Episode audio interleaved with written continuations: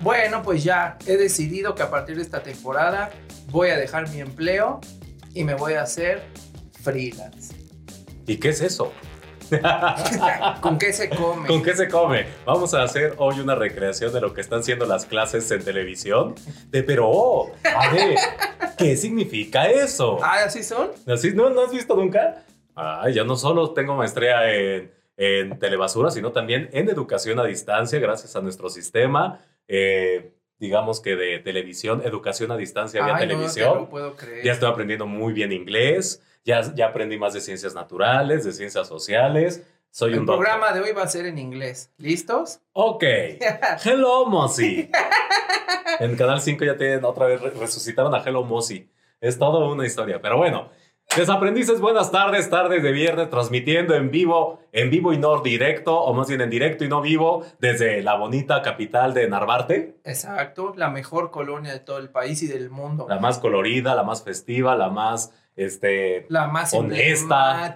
la menos poser. trabajadora, llena de proyectos. Bien para Narvarte. Y bien, como decía Lalo, pues estamos ya hoy empezando con eh, un tema o que queremos abordar un tema de lleno que tiene que ver con que estoy viendo alternativas que no necesariamente es porque no tenga chamba, sino puede que no tenga chamba, pero puede también que tengo chamba y quiero diversificarme y hay algo que sé hacer bien, por lo cual puedo ganar dinero y a eso le llamamos rimbombantemente freelanceo. Así es. Y antes de empezar con el tema, vamos a poner aquí una nota importante de, y que Eric tiene experiencia y que nos comparte esto.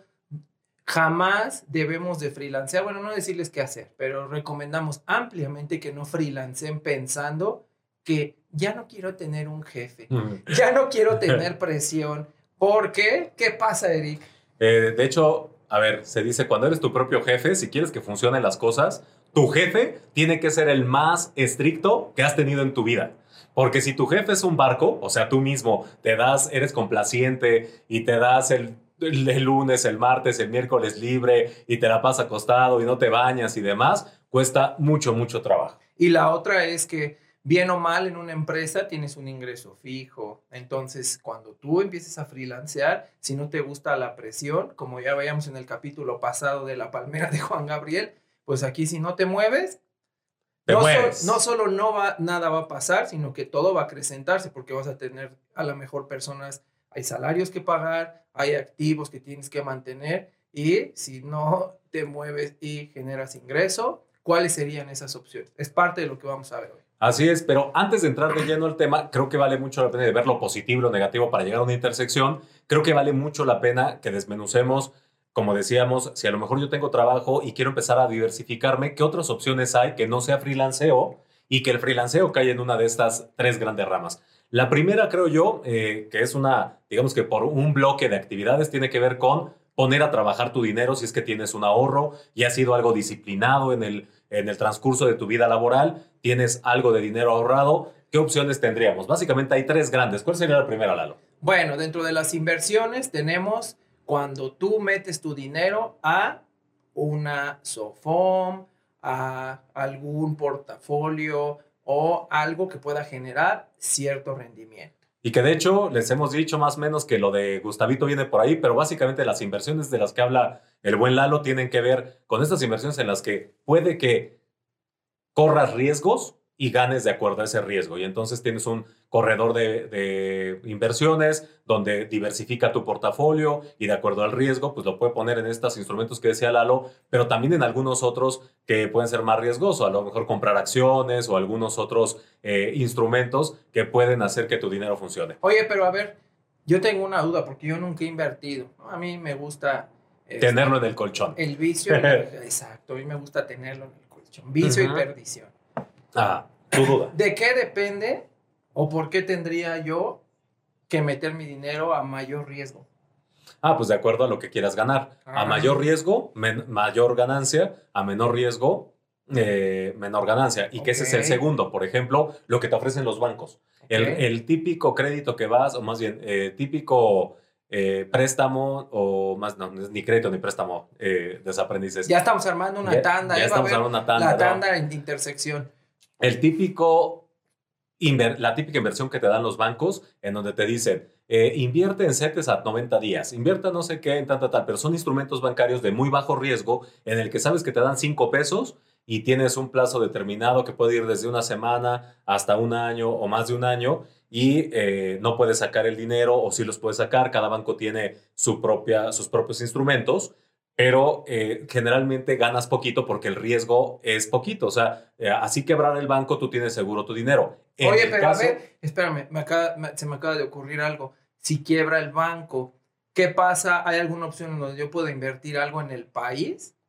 Eh, justamente esas son muchas de las opciones, y lo veíamos en la de salud financiera, nos lo platicaron, sí, y existen eh, varias que, de hecho, las, las grandes inversiones o las mejores inversiones tienen que ver con CETES o tal, y esas son las más seguras, porque no es que el, el, el Si no hay un banco, una organización. No, y, y que pues para que el país se declare en quiebra, tienen que pasar muchísimas cosas. Entonces, lo- los bancos siempre le van, a, le van a apostar a los CETES, que tiene que ver con deuda o con eh, dinero que vas a poner a trabajar en el gobierno, ¿no? Pero cuando tú ya lo metes a riesgo, que es lo que tú decías, pues es cuando pones tu dinero a trabajar a lo mejor con determinadas acciones o en determinados instrumentos que son de alto riesgo, pero te hacen ganar mucho. ¿Ok? ¿no? Y el tercero tiene que ver con fondos de inversión. Y entonces aquí, ¿qué es los fondos de inversión? Es un poco jugarle al Shark Tank. Hoy existen algunos, eh, pues digamos que organismos como Angels Venture y algunos otros que eh, son, de, se les llama ventures porque pones tu dinero con emprendedores o con empresas que ya están trabajando y pones tu dinero allí, puedes pedir participación de la empresa o puedes llegar a pedir eh, a lo mejor un retorno de inversión por tu inversión. Entonces pones a trabajar tu dinero a través del trabajo de otros. Ok, buenísimo. ¿No? Pues entonces, esa sería la primera opción. Entonces, dijimos que esta es la parte inversiones. Ahora nos vamos a la segunda. Autoempleo. No, antes del autoempleo. Bueno, sí, puede ser el autoempleo. ¿Qué es la diferencia entre el trabajo y por qué autoempleo?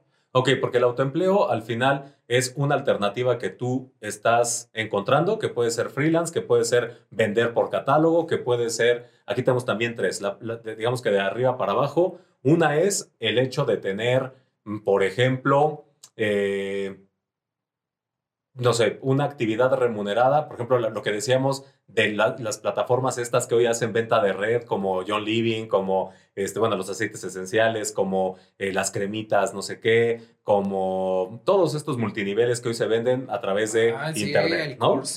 la truza, Todos esos. todos. Esa es una forma de autoempleo. ¿Por qué? Porque si bien hay una organización que te capacita y tal, tal, tal, es una forma en la que tú haces ese empleo y que de hecho está muy, eh, es muy parecida a lo que pasa con la venta por catálogo, que también es una forma en la que tú te haces tu propio empleo y hasta ves en los comerciales que te dicen, este... eh, Sí, sé- sé tu propio Sé jefe. tu propio jefe, gana ingresos por tener, este, por satisfacer a tus amistades, vende zapatos o vende lo que sea que se vende por este catálogo. Oye, pero entonces si yo pongo una empresa, ¿estoy en autoempleo? Eh, sí, pero de- eh, yo, yo creo que el autoempleo tiene que ver con una figura más en la que tú puedes estar haciendo el trabajo como una intermediación y no necesariamente estás pagando impuestos. Por ejemplo, la señora que vende el catálogo de Avon o el de eh, cualquiera de los que hoy sabemos que se venden por catálogo, zapatos y demás, pues ellos son intermediarios, o sea, venden su, su se autoemplean a través, como intermediarios a través de estas grandes empresas, pero no pagan impuestos, o sea, no es que eh, tengan que hacer su declaración. Entonces, ese es el tercer bloque de, de opciones que vamos a ver, pero para cerrar la parte de autoempleo, entonces está el tema de, pues, opciones remuneradas varias, como estas que acabamos de mencionar, está las actividades profesionales remuneradas, que es en lo que nos vamos a centrar, que es el freelanceo, en donde ahí sí, ya como freelance, tú eres experto en algo, no eres un intermediario, probablemente sí, porque a lo mejor eres un broker de algo, pero tú ya tienes claramente un eh, expertise ganado por tu experiencia, por tu historia y por algunas otras consideraciones que te hacen experto en algo. Y entonces la- alguna empresa te contrata y generalmente sí tienes que estar dado de alta muy probablemente en un esquema tipo honorarios o tipo actividad empresa, eh, por ejemplo, persona física con actividad empresarial. Es decir, ya pagas impuesto y sí que es una forma de autoempleo, pero es una forma de autoempleo más regulada y mucho más profesional. Ok, ¿no? buenísimo. Y por último, ya si ya pasaste del autoempleo y quieres llegar a un tema de generar empresa y pasar de ser un autoempleado a ser, o de un emprendedor a ser un empresario, existen también tres posibilidades a grosso modo. La primera es que armes tu propia empresa, puede ser una SA, una SAPI, y que la próxima sesión vamos a tener un especialista para que nos vaya diciendo de qué se trata cada una, qué nos conviene más una SAPI, una, una SA, Sí, cooperativa. una cooperativa. Entonces, esas son formas. Capital variable. Ahí están, una SADCB. Vamos a ver todas estas formas, que son ya cuando lleguemos a quien quiera abrir una empresa, lo veremos la siguiente sesión o el siguiente capítulo. Pero en este caso, la versión baja de riesgo es las personas que compran una franquicia, ¿no? Claro. ¿Por qué? Porque a lo mejor digo, tengo tanto dinero, compro una franquicia de 300 mil pesos, 600 mil pesos. Ahí el tip es, la verdad es que cuando te dicen, compra esta franquicia de heladitos, compra esta franquicia, a ver, hay, hay de helados muy buenas, hay una que, hay, hay varias muy buenas, pero si te dicen, este, una de fruta, ¿no? Híjole, pues una franquicia de fruta, pues es bien fácil replicable y tal. Eh, hay un estudio que dicta que si vas a comprar una franquicia, más o menos las que funcionan o tienen un buen retorno de inversión entre uno y tres años son las que cuestan arriba de 600 mil pesos y la única que está por debajo de eso son las lavanderías, Ok. las que pueden entrar en ese, en ese rubro que puedan funcionar. Entonces, son estas tres, son estas tres grandes categorías y estas varias formas de, de hacer mover tu dinero, tengas empleo o no tengas empleo, y es un buen momento siempre estar viendo alternativas. Entonces, eh, recapitulando, la primera sería inversiones, la segunda sería autoempleo y la tercera tendría que ver con poner una empresa. Ya generar empresa, ¿no? Y si ustedes dicen como, ay, no, startup me suena a Silicon Valley.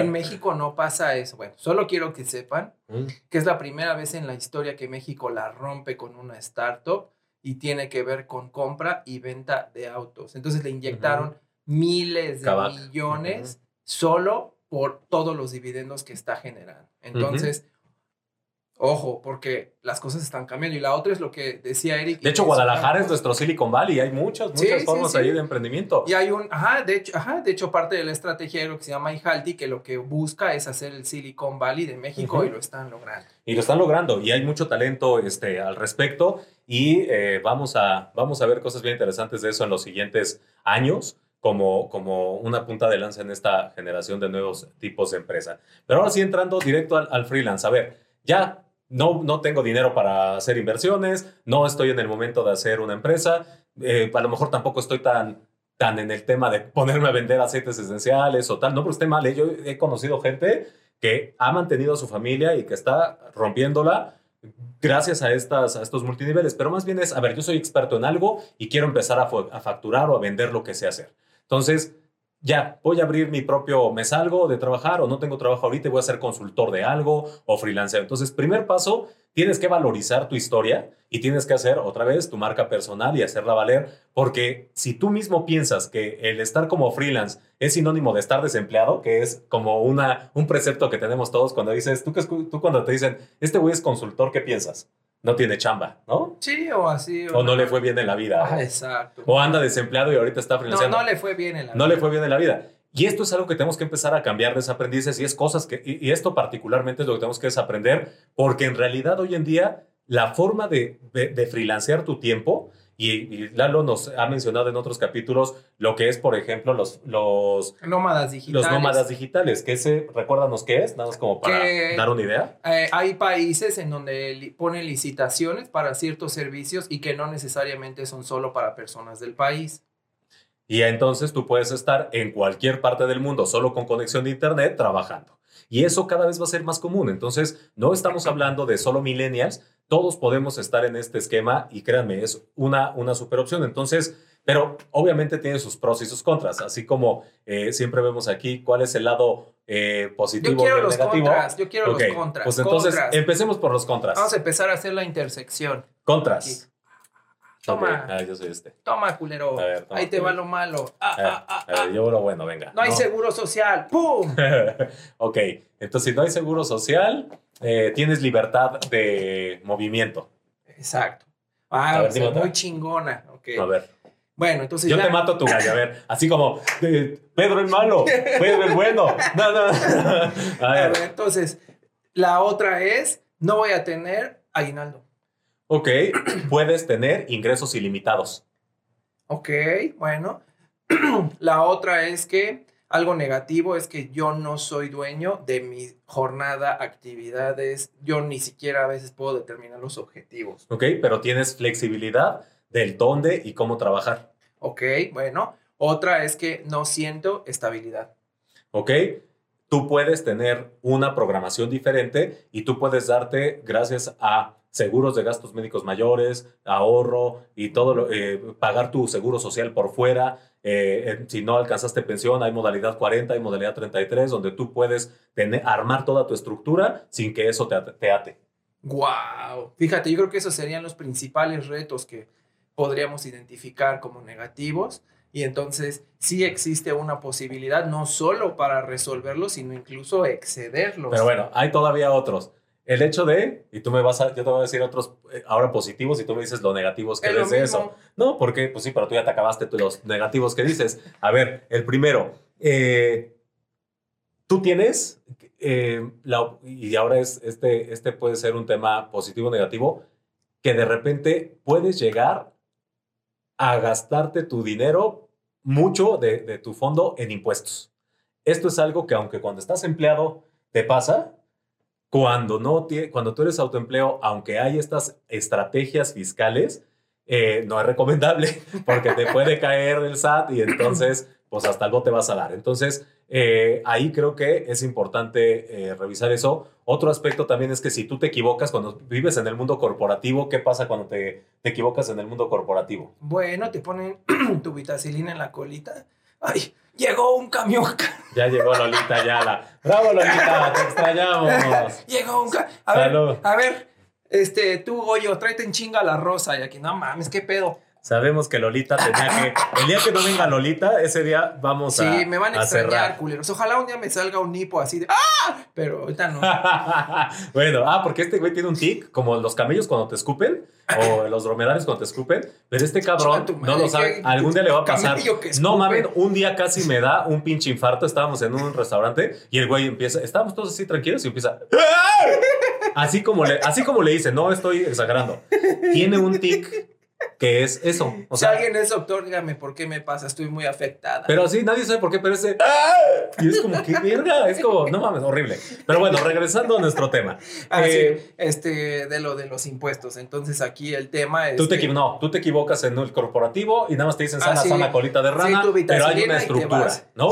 Cuando tú ya la cagaste porque no cotizaste bien, porque no supiste dónde pusiste las cosas, porque el cliente quedaste de mandar a alguien que te manda muy lejos, Tú vas a asumir esa responsabilidad, tú vas a asumir ese costo. Y finalmente hay un tema que a mí, yo lo veo como algo muy positivo y tú me dirás si está negativo o positivo, pero la, poca interacción. ¿A qué me refiero con la poca interacción? Hay gente que necesita el cafecito de la mañana, que necesita decir, y, Normita, ¿cómo te fue con el chacal de anoche? Y es que Normita es muy activa en todas sus cosas. E, el tema de la fiesta de fin de año, hay gente que le duele un chorro el tema de la fiesta de el que no me llamen en mi cumpleaños, el que no haya la comida corporativa, hay gente que eso le duele mucho. Pero ¿a poco con los colaboradores que tendrías o subordinados o así no podrías? No, porque acuérdate que a lo mejor tú estás financiando por tu parte y tú estás en tu casa con tus pantuflas de Alf trabajando. Pero yo ahora yo lo veo más, más actual, o sea, si yo estuviera en un WeWork o en algún espacio donde vemos freelancers. Bien, ahí está la respuesta y esa sería una intersección para ese tema. Que si tú tienes este problema, ya sabes que vas a freelancear y tienes este, este tema, hoy existen muchas opciones de coworking, que es como se le llama a estos lugares tipo WeWork, en donde hay espacios por día, por hora, casi casi por centímetro. Hay chela, hay este putería, porque pues hay gente muy guapa. Ah, Generalmente, sí, sí. No, sí, de verdad que. Yo trabajé. yo creo que sería el, Cristóbal Colón contemporáneo, porque no hay lugar que no haya pisado de la, de la ciudad. A ver. ¿Dónde no está presente la hormona del ser humano? Quien me lo diga, ni en la iglesia. Ni en la iglesia, ni en la iglesia. Que ya ese es un tema que con ese prometo cerrar esta temporada. Pero bueno, entonces, yo soy freelance, tengo estos pros y estos contras. Ok, pues ¿qué queda entonces para mí? Pues yo creo que, que hicieras un análisis y que identificaras, porque también eso está estigmatizado, ¿no? O sea, como, ay, los godines, y pues también si a ti eso es lo que te prende y lo que te gusta. Y vamos a tener un capítulo de cómo ser un mejor godín, porque de hecho, señores, parte de lo que Oigan, yo vendo toppers, ¿eh? Y, y edredón Vianey, soy autoempleo. A ver, sí, que no, no quisiéramos saber que, que- a ver, por supuesto que esas opciones yo nunca las voy a desacreditar porque hay mucha gente, el típico que te vende oro o plata en la oficina o el que te vende este, los dulces en la el escuela. dulce, el de los No, dulces es el de los bueno. dulces. Y en las oficinas también ves que Normita tiene su cajón lleno de, de, este, de totis, El catálogo, de ¿no? picafresas. Y ya que uno ya ¿No? llega al cuarto piso, ahorita Eric nos va a decir, te vuelves maestro de los toppers. O sea, así ya de que, eh, uy, este no se le sale el caldo. No, no, bueno, yo tengo unos de látex muy buenos. Ah, cabrón. Sí, sí, que los haces así Te los has como de llevar como en el aeropuerto, así. No, no, "Ay, aquí traigo hace- mi moronga. No, los haces acordeón y no, te, no, no, no apestan, o sea, no guardan eh, olor, los puedes lavar más fácil y aparte se doblan, entonces no te ocupan espacio, una chulada. Pero bueno, no, no, no estamos satanizando eso, lo único que decimos es, estamos hablando ya de yo sé hacer algo bien y quiero empezar a ganar dinero por fuera. Entonces, típicamente, ¿qué es? Consultoría o asesoría soy bueno en algo y entonces puedo empezar a vender mi tiempo. ¿Cuál sería entonces aquí el primer tema que me surge? Oye, pues ya me dijeron, y fíjense, esto me pasa mucho con mis asesorados. ¿Qué crees, Eric? Estoy eh, asesorando una empresa, pero tú dime qué onda, ¿cómo lo cobro? Porque no sé. Entonces, ¿tú cómo te imaginas, Lalo? A ver, te, digo, tú hoy trabajas en un tema de capacitación, en una empresa fija, pero te digo, oye, Lalo, eh, fíjate que yo necesito que le des a mis empleados, porque trabajo en una empresa, que le des a mis compañeros o a mis empleados un curso de Excel, porque yo sé que tú eres muy bueno en Excel. ¿Cómo me cobrarías? Bueno, lo primero sería que si hoy apenas estoy haciendo la empresa, invariablemente tenemos que hacer un benchmark. Es decir, en el mercado qué modelos existen y cuánto en promedio cobran. Porque a veces cuando tú no tienes el prestigio, la reputación, puede ser que tengas toda la experiencia y que sepas hacerlo incluso mejor. Pero a veces pasa que estas empresas que ya están posicionadas y que les han comprado por 10 años, nos cobran X precio. Entonces, si tú no estás mínimo dentro del rango, pues va a ser un poco complicado. Entonces, esa es una muy buena opción y sobre todo cuando es un proyecto en particular, se estila mucho que tú más o menos veas cuánto cobra el, el mercado y con base en eso das un precio.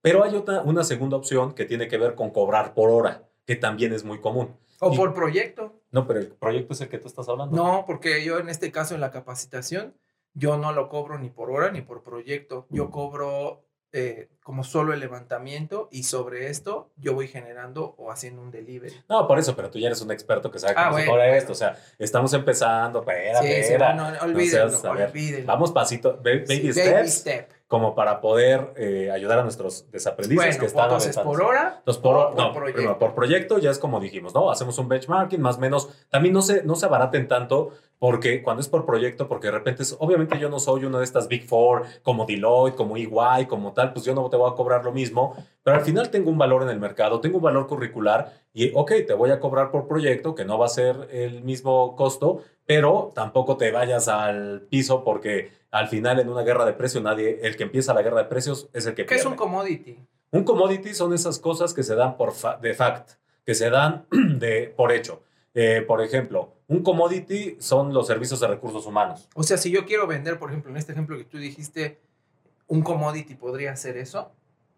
Eh, la capacitación es un commodity, sí. Y entonces, si, si ustedes están ahí, también no entremos a la competencia del precio. Ya después lo veremos, pero no queremos estar ahí. Pero el tip puntual que les quiero dar es, ojo con el precio, porque una vez que tú tengas, que tú tengas en un funnel, o sea, un funnel es como un cucurucho o un cono invertido, donde tú vas a prospectar, haces un contacto y después lo conviertes en cliente. Entonces, lo importante es que si tú empiezas a, a dar precios bajos, si empiezas a hacerte de clientes que esperamos que así sea, no va a haber poder humano que te deje subir el precio. Y muy importante, no solamente es el precio. Cuando vas a tener un proyecto, no solamente estamos hablando de, en este comparativo de cuánto le cuesta a los grandes versus cuánto te cuesta a ti, pues si tú estás solo en el proyecto, bien. Pero si vas a necesitar subcontratar a otras personas, vas a necesitar comprar licencias, vas a necesitar eh, comprar quizá una computadora o ciertos programas para poder hacer un mapeo de procesos, lo que sea, todo eso tienes que considerar que nada es un costo hundido. Para ti, eso no, ¿qué es un costo hundido? Un costo hundido, y es lo que hablamos de cómo en los corporativos de repente cuando la riegas en algo, pues no hay, no hay un impacto tan grande, porque un costo hundido son esos conceptos que tú ya tienes comprados o que tú ya tienes de tu lado y que no hay una diferencia entre que uses uno o dos. Por ejemplo, un costo hundido es cuando ya compraste tu, tu, copiadora, tu copiadora ya, ya se devengó, ya se amortizó, ya todos los conceptos contables y ya llega un momento en el que una o mil hojas ya no hace una diferencia entre la inversión que hiciste, porque ya es un costo hundido, es algo que ya gastaste y que no tienes que estar haciendo un refresh. Estoy poniendo un, ejemplo muy tonto, pero el costo... No, no, no, no es tonto, porque también no vemos, también ya después veremos contablemente a qué obedece la depreciación, porque eso está regulado y básicamente obedece a cuánto tiempo puedes deducirlo de impuestos. Ahí. Pero hasta este punto ya tenemos estas cosas que tienes que considerar muy bien cuánto vas a, cobrar, porque de repente dices, ay, padrísimo, facturé 100 mil pesos. Y gané. Y gané dos pesos, ¿no? O perdí, porque también pasa. ¿Que ¿Por qué? Porque tú tienes que pagar la nómina, tienes que pagar las licencias, tienes que pagar las computadoras y el cliente te, te, mandó a 90 días el pago o a 80 días el pago. Entonces, checar consideraciones de precio, checar consideraciones de pago y tus gastos es la ecuación primaria que tienes que considerar cuando te, te proponen un proyecto. Y tener ese flujo de caja, porque fíjate, acabo de pensar, en una empresa tú no pagas la luz. Bueno, sí, pero no. O sea, tú pagas con algo que se llama GNA, como eh, pues gastos administrativos, etc., pero tú no lo ves, eso se hace en el estado de resultados.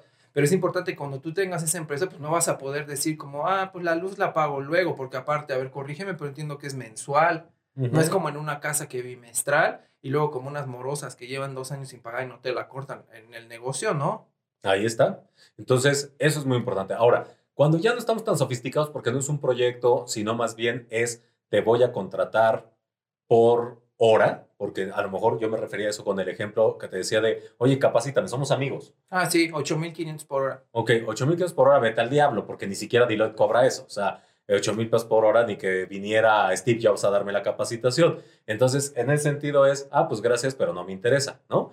Mm. ¿Cuánto debes tú, o más bien, qué debes considerar para poder fijar tu hora como independiente? También hay un benchmarking de cuánto cobra la gente. Por ejemplo, si vas a dar una conferencia, hay los conferencistas que ya tienen más o menos 20 años de experiencia, que han publicado de menos un libro, que tienen algún que ya son influencers de alguna manera dentro del entorno emprendedor y demás, más o menos su hora va entre 400 y 600 dólares por, por presentarse a una plática. Ah, pero ahí está, cobran 600, ¿por qué no vas a pagar 8 mil? ¿Tú ya tienes un libro? No. ¿Tú eres, tienes más de este, 700 mil seguidores en Intersección? Estoy empezando, tengo 300. ¿Los tienes? No. Ok. Eh, ¿Eres una persona reconocida en tu gremio? Gremio es mi mamá, mi círculo cercano. Bueno, la respuesta ahí está. Entonces, por eso tú no puedes ganar 400 pesos la hora. Pero entonces, justamente, ok, tengo que empezar a situarme dónde estoy. Oye, pues no, no voy a ser el güey que es el, este, el influencer que va a dar una conferencia que gana entre 400 y 600 dólares. Pero entonces, sí soy un güey muy docto en lo que sé hacer. Y entonces, una, empiezo a negociar de cuál es tu presupuesto. Tan fácil y sencillo. Ah, sí, ya, de plano. ¿Cuál es tu presupuesto? No, pues este, tengo, no tengo dinero y tal. Y también, pero ojo, ¿eh? Tú debes siempre partir de un costo de tu hora. No te puedes abartar de, oye, tengo cinco pesos en la bolsa y dame una capacitación. La primer, el, primer tema que tienes que considerar es cuál es tu salario integrado que, que, ganabas en el mundo corporativo o tu último salario o lo que ganas actualmente, porque tenemos una cosa que se llama costo de oportunidad, es decir, la hora que le voy a prestar a esta persona y que le voy a cobrar no puede costar menos de lo que yo gano o ganaba antes en mi integrado. ¿Qué es el integrado? Salario base, prestaciones y variables. Por ejemplo, si tenía un bono, comisión y tal. Entonces, todo eso lo sumo y a lo mejor, no sé, yo ganaba 80 mil pesos al mes. Eso lo voy a dividir entre 20 días, porque para un cálculo por hora se calcula no sobre días naturales, sino sobre eh, los que marca la ley, que son 20 días para cualquier cálculo. Y de allí lo divido entre 8. Y eso me va a dar un costo súper bajo, ¿eh? porque saquen la cuenta. 80 mil en el integrado, entre 20, entre 4, entre 8. pues es 500 pesos. 500 pesos, ¿no? Entonces, esa es tu base de negociación. De ahí tú tienes que ponerle un markup o una utilidad que tú quieras ganar. Entonces, puedes ponerle, no sé, eh, gano 500, mi costo es de mil pesos, te cobro mil pesos la hora. Ah, pues me suena porque sí, un consultor que es experto en Excel, que me cobre mil pesos la hora y me va a dejar bien trucha, pues a lo mejor digo, oye, híjole, no me va a dar tanto, este, pues te pago este, 500 la hora. Bueno, pues tú ya sabes que si es muy tu amigo y tal, puedes bajarte hasta 500 porque eso era lo que tú venías ganando. Pero menos de eso, ya menos que quieras hacerlo pro bono o que estés queriendo ayudar mucho a esa persona.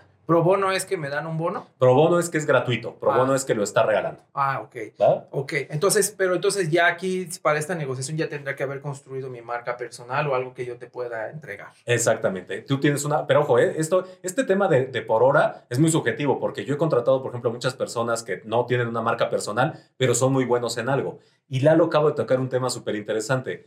Y que es, ok, ¿qué me distingue? Y la sesión pasada, eh, perdón, la, el capítulo pasado, incluso les dejamos por ahí un arte de eh, cuáles eran, o el esquema de cómo puedes tú promulgar tu marca personal. Es decir, con base en mi historia y a lo que he hecho, ¿en qué soy el más fuerte? ¿Que nadie me gana? ¿Cuáles son mis pilares como marca personal? Es decir, ¿qué otras cosas me diferencian?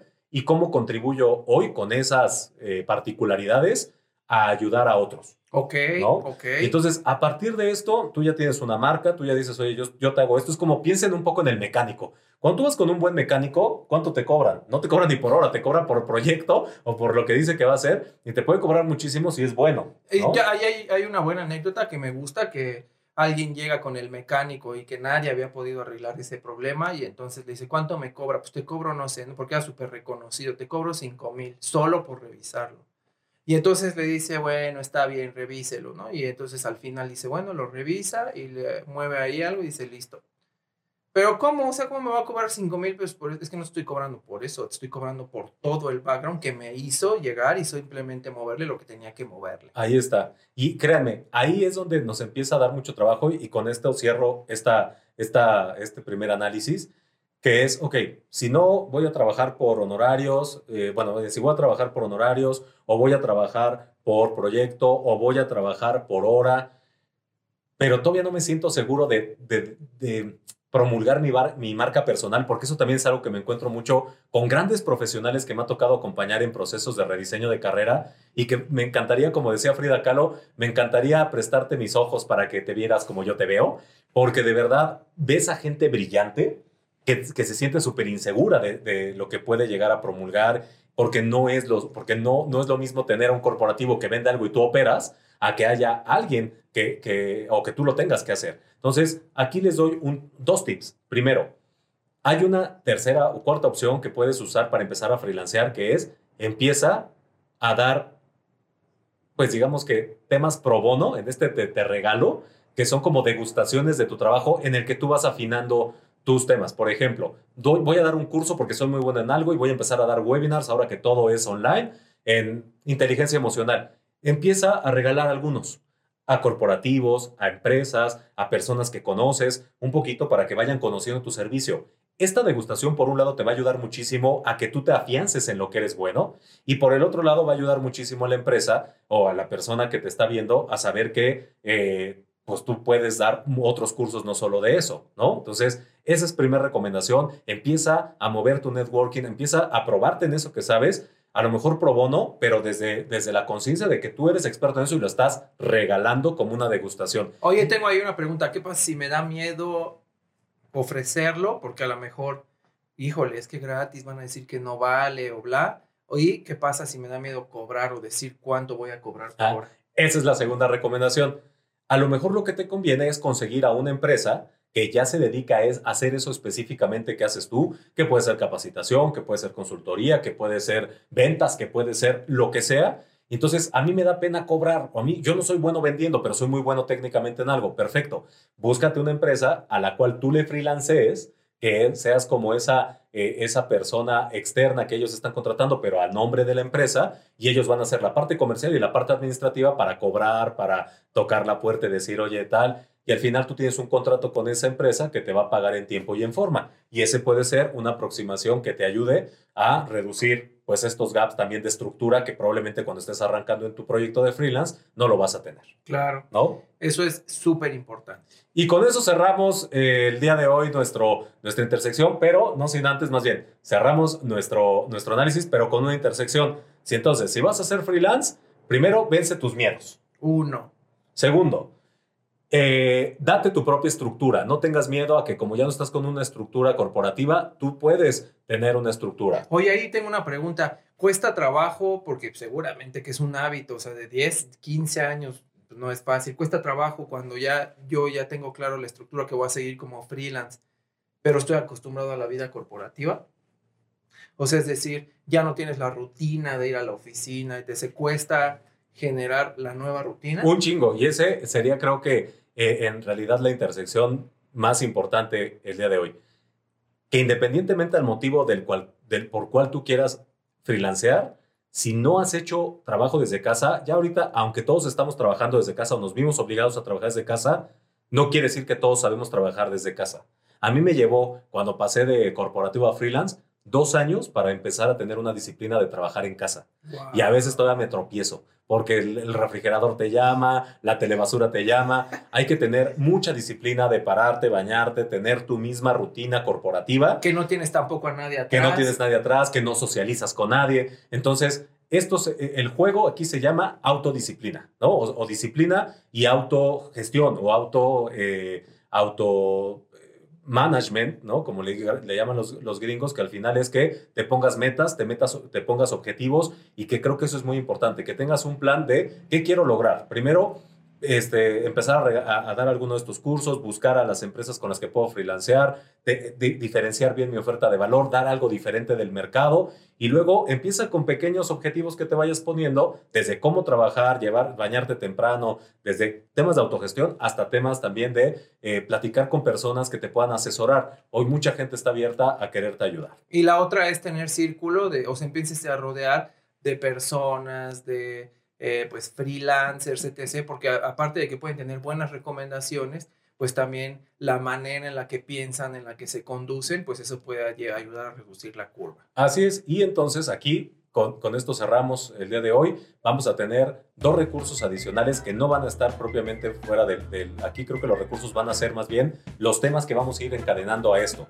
Creo que hoy, si tú eres un, una, un posible freelance, te queda en la cabeza como el tema de, ok, pero yo, yo sí quiero hacer eso, pero no sé cómo venderme. Y yo no quiero trabajar para una empresa. Perfecto.